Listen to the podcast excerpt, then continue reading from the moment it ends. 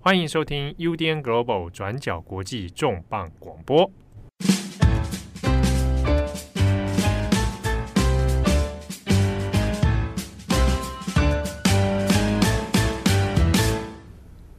Hello，大家好，欢迎收听 UDN Global 转角国际之编辑插播，我是编辑木仪，我是编辑慧仪。好，有听 Daily Podcast 的听友们呢，应该知道这个上个礼拜呢，会议受邀到北海道大学来进行演讲。嗯，然后因为听友们都蛮可爱的，他们除了鼓励会议说吃爆螃蟹之外，其实也是有敲碗，希望会议可以跟我们分享一些这次去北海道的一些经验分享，还有说，哎，为什么什么样的因缘机会可以到北海道大学有做这样子的分享，以及据我所知，慧仪在出发之前，其实做了非常多的准备。那我们今天一并把这整个过程来跟所有的听友们分享。对，必须先说我非常幸运啦，因为刚好我们的专栏作者叫做许仁硕，他现在在北海道大学任教。嗯，那我有这个机会，他就邀请我到那边去分享呃两个主题。嗯，第一个主题是关于马来西亚现在的中文媒体状况，还有一些挑战。然后另外一个呢，其实就是关于缅甸社群。嗯，对，因为其实在日本有蛮大的缅甸社群嘛，当然北海道相对来讲是比较少，但是因为有这样子的一个机会去做分享，然后跟当地的这一些人去谈缅甸议题，我自己是觉得非常有趣的经验。所以在这去分享的这些对象们是学生吗？还是老师？呃，其实不太一样。如果是讲马来西亚的这个题目的话，那面向的就是班上的同学，嗯、就是硕士生，课堂讲座。对对，算是课堂讲座。但如果今天是讲缅甸的话，那面向的其实就是呃当地的民众们。哦，对对对，所以那个 男女老幼都有吗？观众观众群不太一样，我觉得蛮有趣的，很有趣哎、欸。嗯，那你们对话是用？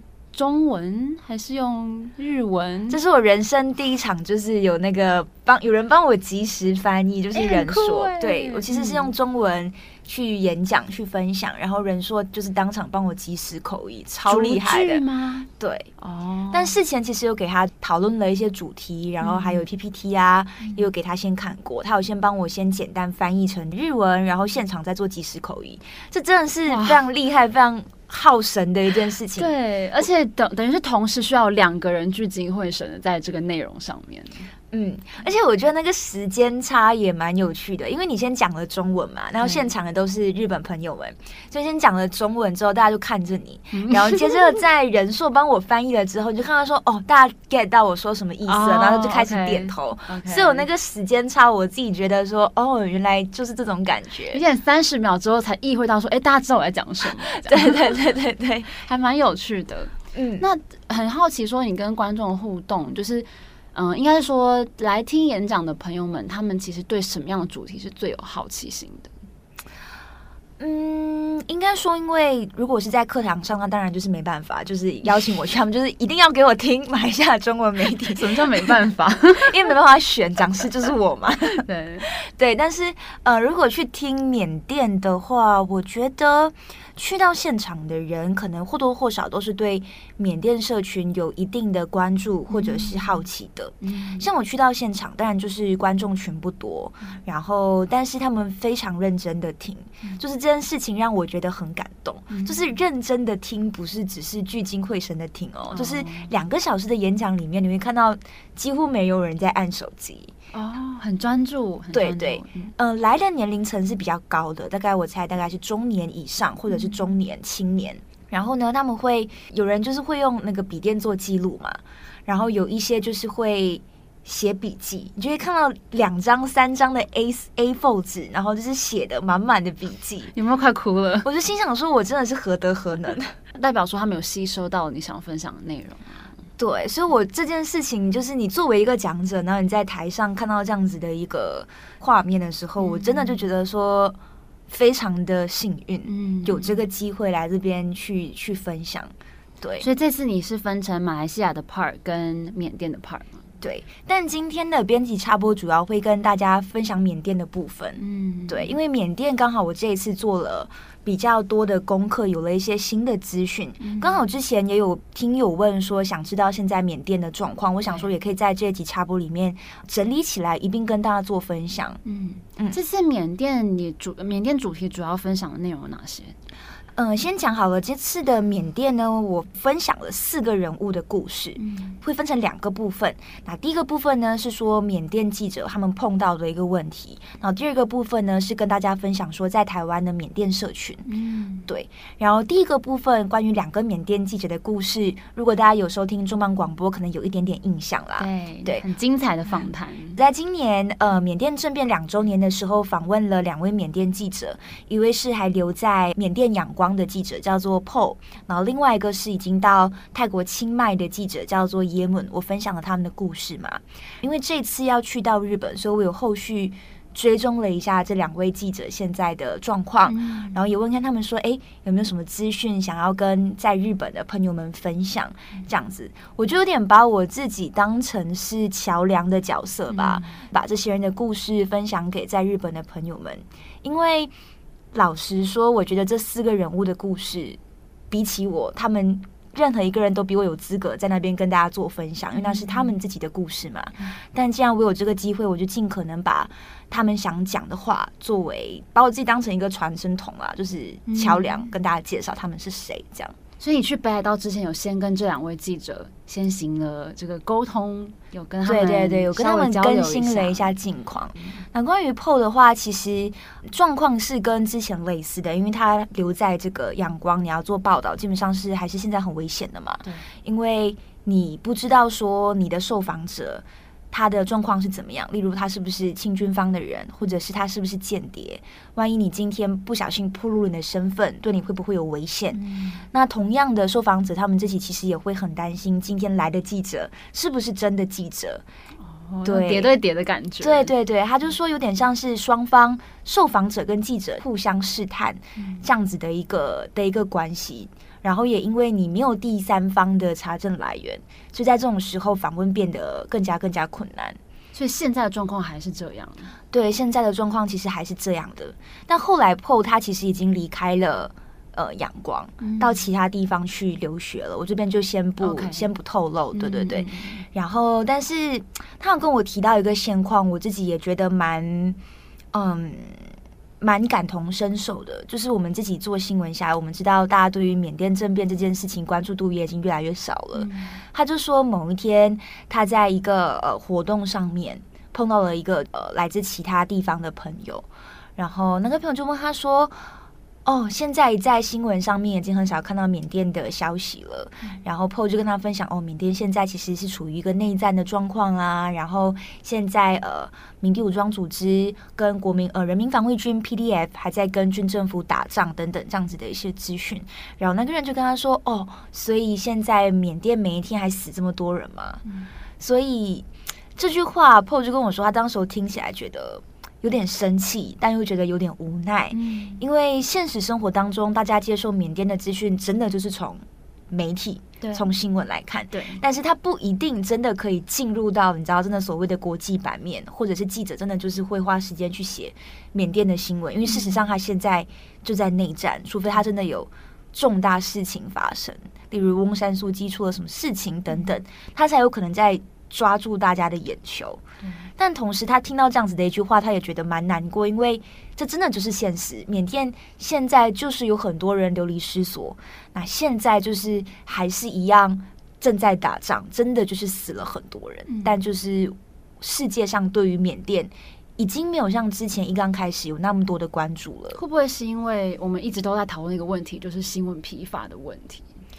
对啊，我觉得新闻疲乏肯定也是一种，包括我们现在也对以巴冲突这件事情也开始出现了一个这样子的一个状态嘛。然后包括还有乌俄战争啊，各种，其实这些东西我觉得就是在互相争夺大家的注意力啦。而且也不只是新闻啊，就是脸书上面你朋友的个人资讯，或者是你今天看 Netflix，你一天我们一天有这么多的平台要看，对。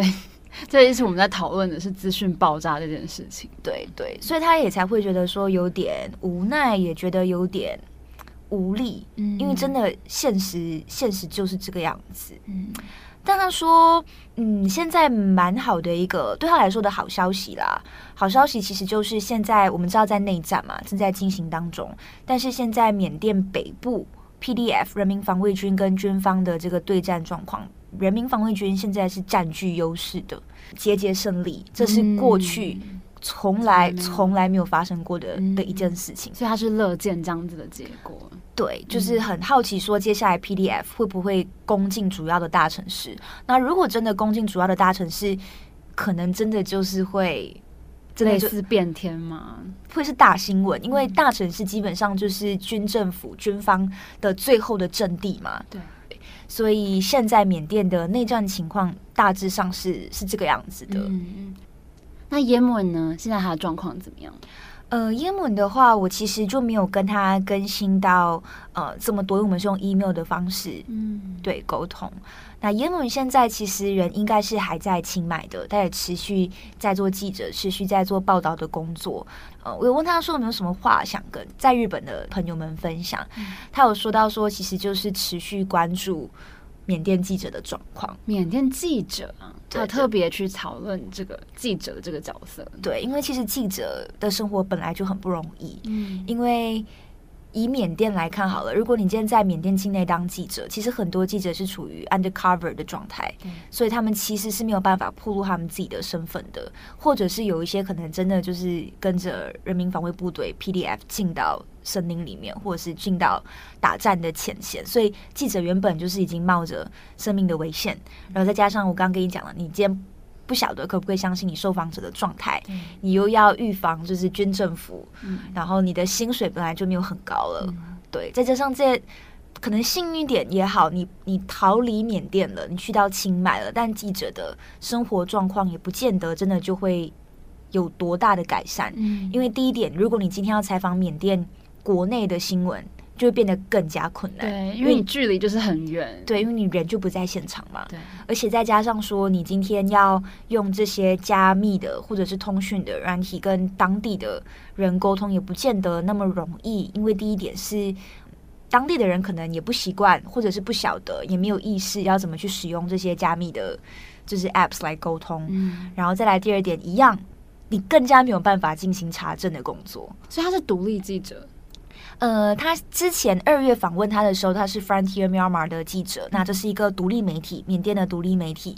那但不晓得现在他还有没有继续在 Frontier Myanmar？但他有提到说，就是在清迈，在泰国当记者的话，呃，一个月其实也只有七千到八千泰铢的薪水，就是跟台币差不多吗？对，所以其实生活是非常非常辛苦的，辛苦哎。对，所以他才会说，希望大家可以持续。关注缅甸，持续关注缅甸记者的一个状态。对，也许我们可以没有办法，就是真的持续的惊援他们，或者说保护他们生命安全。可是，如果我们可以持续关注他们的动态、他们的状态，或是持续去支持他们的工作的话，我觉得对他们来说应该是蛮重要的一个一个支持。对，我觉得光是持续关注这件事情，其实就很不容易了。嗯，对，因为真的，它就是会占据你很多时间，有时候甚至还会影响你的心情嘛。对，所以光是持续关注这件事情，我觉得就已经是很重要，然后也很大的一个的一个价值了。所以你在分享也门跟 Paul 的故事的时候，那些在日本的那些听众们，他们的反应如何？点头如捣蒜。其实，嗯，事后有一个日本的老师有来跟我小小的交流，他就有提到一点是，他觉得，嗯，听完这一次的分享，他觉得这些人物故事都非常的有力量，嗯，也让他觉得说，他必须要持续关注缅甸，并且提醒他身边的朋友们。也要持续关注缅甸，不要忘记缅甸。嗯。我觉得这个是当时候听了对我来说蛮有力量的一句话。嗯，这其实我们也可以把它延伸到台湾的部分。就据我所知，啊，慧宇在去北海道之前，其实有做了非常足的功课。那他除了再度访问这个 Paul 跟也门之外，他其实也有访问一些在台湾的缅甸社群。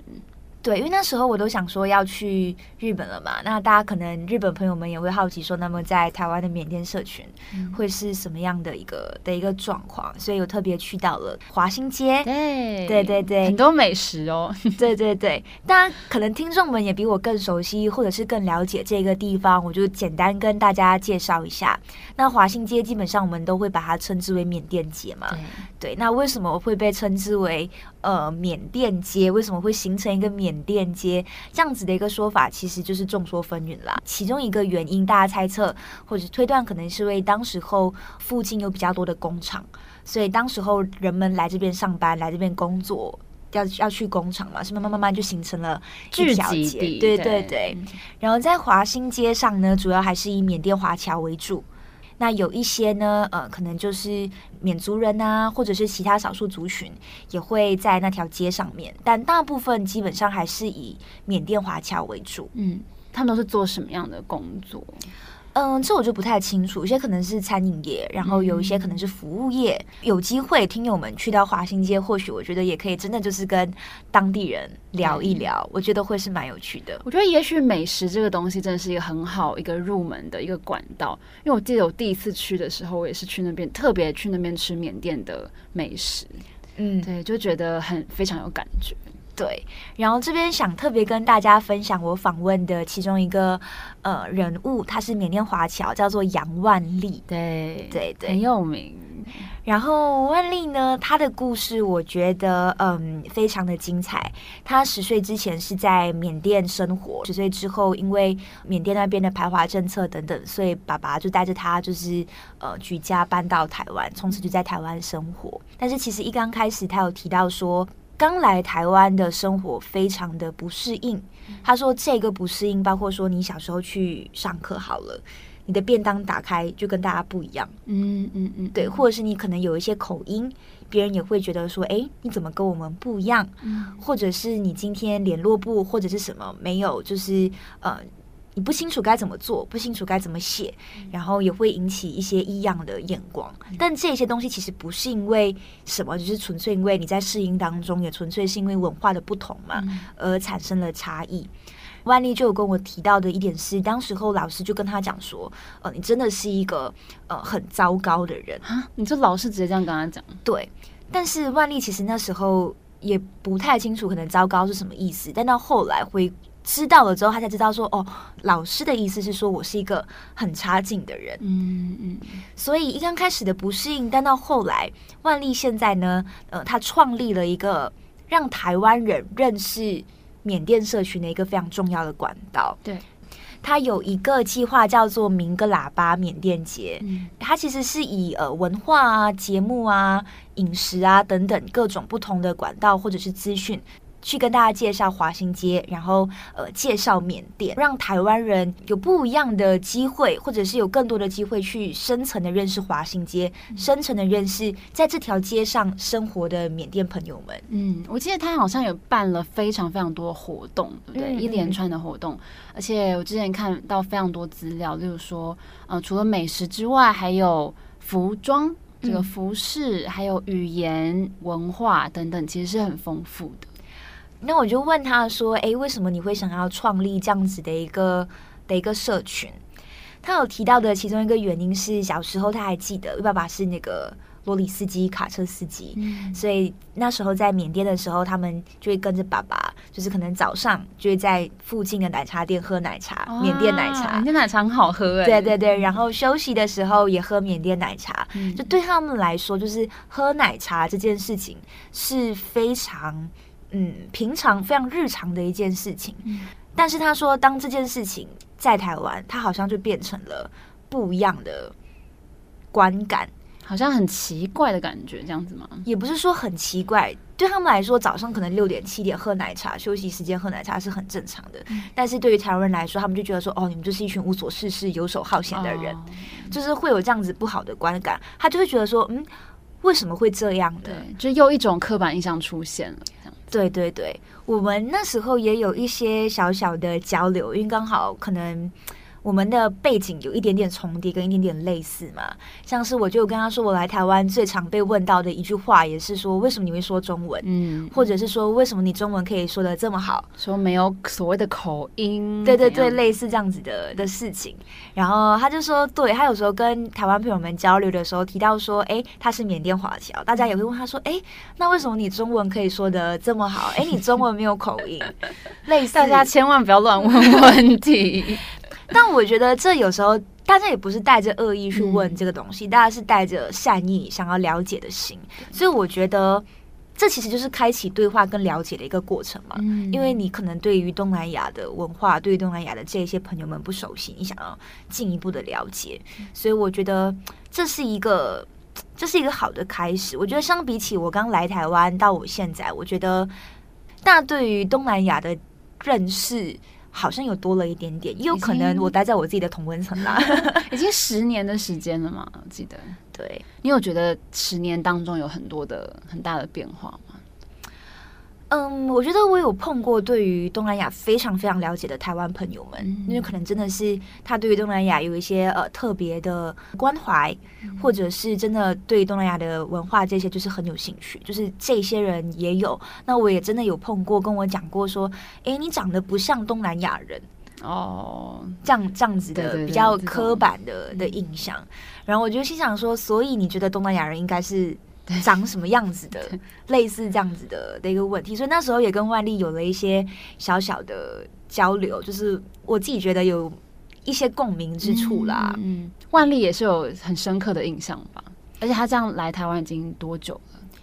嗯，从他十岁到现在，应该也就是几十年了。嗯、他在华新街开了一个就是缅甸餐厅，叫做三季。三的话就是一二三的三，季是季节的季。嗯、所以大家如果有机会到华新街，可以去三季品尝一下缅甸奶茶，吃一下缅甸的食物。对，对我觉得。有机会也可以跟他们聊一下，如果他们有空也方便的话。你说他们他还在煮东西，然后也说 哎，想问一下你对台湾人的感觉？对对对，我相信我相信大家都会很欢迎，嗯，对，大家都很友善这样子。你这次也是有哎有跟万丽说你即将要到北海道去的这个想法？对我我也是有跟万丽聊，因为其实就是我很感谢他们愿意。跟我分享他们的故事，因为就像我也会觉得说，其实去到日本分享的人应该是万丽，因为万丽的故事、万丽的个人经历、万丽的资历远远比我来的更加的丰富嘛。然后，所以一样的，我也问他说：“你有没有什么话想跟当地的人分享？”然后万丽就跟我说，他想说的事情是：异乡人，你们并不孤单哦。对，这句话也很暖，很有力量。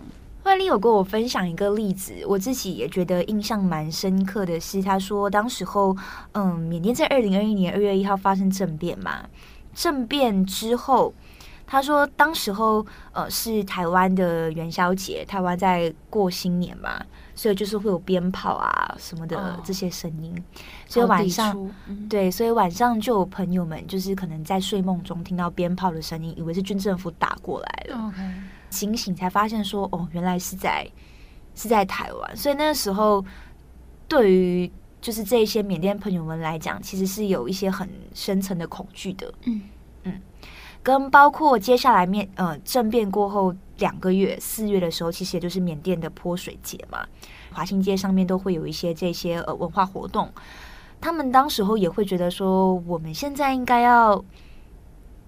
进行泼水节嘛，嗯、就是我们可以在这边过得这么快乐吗？就是会有这一些愧疚感吧。这、嗯、感觉有一点点像那时候二零一九年的时候在反送中，香港反送中，然后那时候我人刚好也在伦敦，然后那时候好像我忘记是当地什么活动，反正就是非常非常嗨。可是因为我们就是同学们都是持续关注香港的状况，我们就是同时也觉得说，好像现在不应该。在这个时间点做这么欢乐的事情，应该是类似的心情，就是会有一种愧疚感吧，就觉得说你可能你的国家、你身边的朋友、你的家人，现在在这样子一个可怕的国度里面，但我现在在这边过得这么开心，类似这样子的一个的一个感受，就这个例子也让我觉得印象很深刻。嗯。嗯，那万丽她对于政变现在已经三年了。他有什么样特特别的感觉吗？或是说他会不会很希望说，呃，在大家可能对于缅甸内战已经渐渐感到疲乏，或是没有那么想要再继续关心的这个状态之下，还有没有什么样的想法？嗯，我们当当时候有其实简单的聊到，我有跟他请教说他怎么看待，就是台湾社群现在对于缅甸政变的一些想法。他有提到的一点是，其实，在华新街的缅甸社群现在还是有持续在每个星期哦，在进行一些非常小型的义卖摆摊。嗯而且这些钱，你可能就是卖的钱也不多，大概就几千块台币。但这其实也是当地缅甸社群的一个心意，嗯、就是即便只是几千块，但是希望还是把这些钱捐回去给有需要的人。哦、而且这些在当地摆摊的人，也不是说真的就是非常富有的人，大家都是有钱出钱，有力出力。例如说，嗯，我今天这边可以捐一袋盐，我这边可以捐一袋米。我这边可以捐菜，这边可以捐洋葱。嗯、好，那我今天没捐东西，是不是？那那我负责来煮。嗯，就是这样子的一个大家号召起来去做的一个非常小心的的义卖跟一份心意。然后另外一点也是，他觉得说。现在大部分的这一些可能呃筹款啊，基本上主要还是在华新街这边进行吧。就是到底要怎么让台湾朋友们真的持续关注缅甸，要怎么用中文好好的去跟他们解释，去引起大家的关注，这可能也是其中一个困难的点。嗯。那还有最后一点，其实也是说，不要说台湾社群啦，关于缅甸社群在台湾这边要怎么持续去关注这件事情，也不容易。因为刚刚开始，大家可能就是对于政变非常就是积极，就是去反抗。但是后来大家也是有自己的生活跟日子要过嘛，嗯、这是这是难免的。然后再加上大家越来越低调，对，因为也会担心说，嗯，军方会不会。呃，有眼线或者是怎么样，但是你会担心你家人还在缅甸，所以如果你今天在海外做了一些什么比较呃积极的抗争，会不会影响到你在缅甸的家人朋友们？所以这可能也是需要考量的一个点。嗯，那万丽在跟你分享的时候，有没有提到说缅甸政变现在已经发生到现在三年的时间了嘛？他们对于缅甸未来有什么样的期盼？我觉得未来这件事情真的还很难讲，因为内战现在其实还在进行时嘛。不过万丽有分享了一句话，我个人觉得非常的感动，那是一个僧侣分享给他的，也就是说，他们觉得军政府在缅甸其实就是一棵大树嘛，盘根错节，嗯、所以你现在要连根把这个大树拔起是没有那么容易的。从一九八八年。的这个八八八八民主运动到二零零七年的番红花革命，然后到现在，就是先前都没有成功。但是这一次，如果要把它连根拔起来，它是需要很大的阵痛期的。而现在就是在那个转变的阵痛期当中，这个僧侣就告诉万丽说：“但是不管结果怎么样，缅甸现在已经是长出了一个新的样子。嗯，对，而且这个样子是所有的人一起形塑出来的。”的一个新的样子，民主跟自由的大门曾经已经打开过了，对，那他其实就是很难再回去过去那一些你知道没有民主、没有自由的日子，所以他现在是正在转变中。嗯，那我们也不知道这个新样子到底最后会是什么样的。其实你知道，身为台湾人，就是这个时代的台湾人，我觉得我之前听过一句话，我觉得蛮有道理的，就是尤其是像我们这个时代。当我们来到这个世界上的时候，民主就已经诞生在这个世界上。所以，我们对于有自由的空气这件事情，其实很多人其实是觉得很理所当然的。可是，当我们现在在阅读这么多全世界发生的这些灾难的时候，我们都会认为说，哎，其实世界上还是有非常多的角落是没有我们现在觉得很理所当然可以拥有的东西。那像我们知道万历的故事，其实也是非常启发人心的。事实上，在这个缅甸街、华新街有非常多的故事可以呃深度的去挖掘。在网络上，我们也可以看到非常多的资讯活动。大家如果真的有很有兴趣，想要再更了解更多的故事的话，可以到网络上去搜寻。所以，对啊，再次强调，我真的觉得有幸在日本分享这些人的故事，嗯、是我的是我的幸运啦。对对对对，而且像刚刚就是我们在录音之前，慧仪还有跟我分享这趟旅程的一些所见所闻、有趣的体验，像是我刚刚听了就觉得很嫉妒啊，泡温泉啊，吃螃蟹啊，喝什么限定版的啤酒，这些我都觉得是是在我相信在这段旅程里面，你一定有得到非常多的东西。其实也只有短短四天，然后两场分享。讲真的，也没有机会真的去北海道其他地方探索，真的就是在札幌，然后附近走走，嗯、非常休闲的，嗯，喝啤酒啊，吃拉面啊，吃生鱼片啊，这些很简单的行程，嗯，对，然后再搭配两场非常精彩的演讲。我觉得比较可惜的事情是时间上面可能没有拿捏的非常的精准吧，因为也忘了要有口译这件事情。哦，等于是要两倍的时间。对啊，所以到后面其实也没有太多的时间去跟呃现场的观众们有太多的互动跟交流，这、就是我觉得下次可以做的更好的地方。哎、嗯，你在当场是有台湾人在现场，对不对？呃，在课堂上面有一个就是台湾的朋友们，刚好也是来自同一间大学。嗯，对，所以事后我就觉得说，哦，也蛮。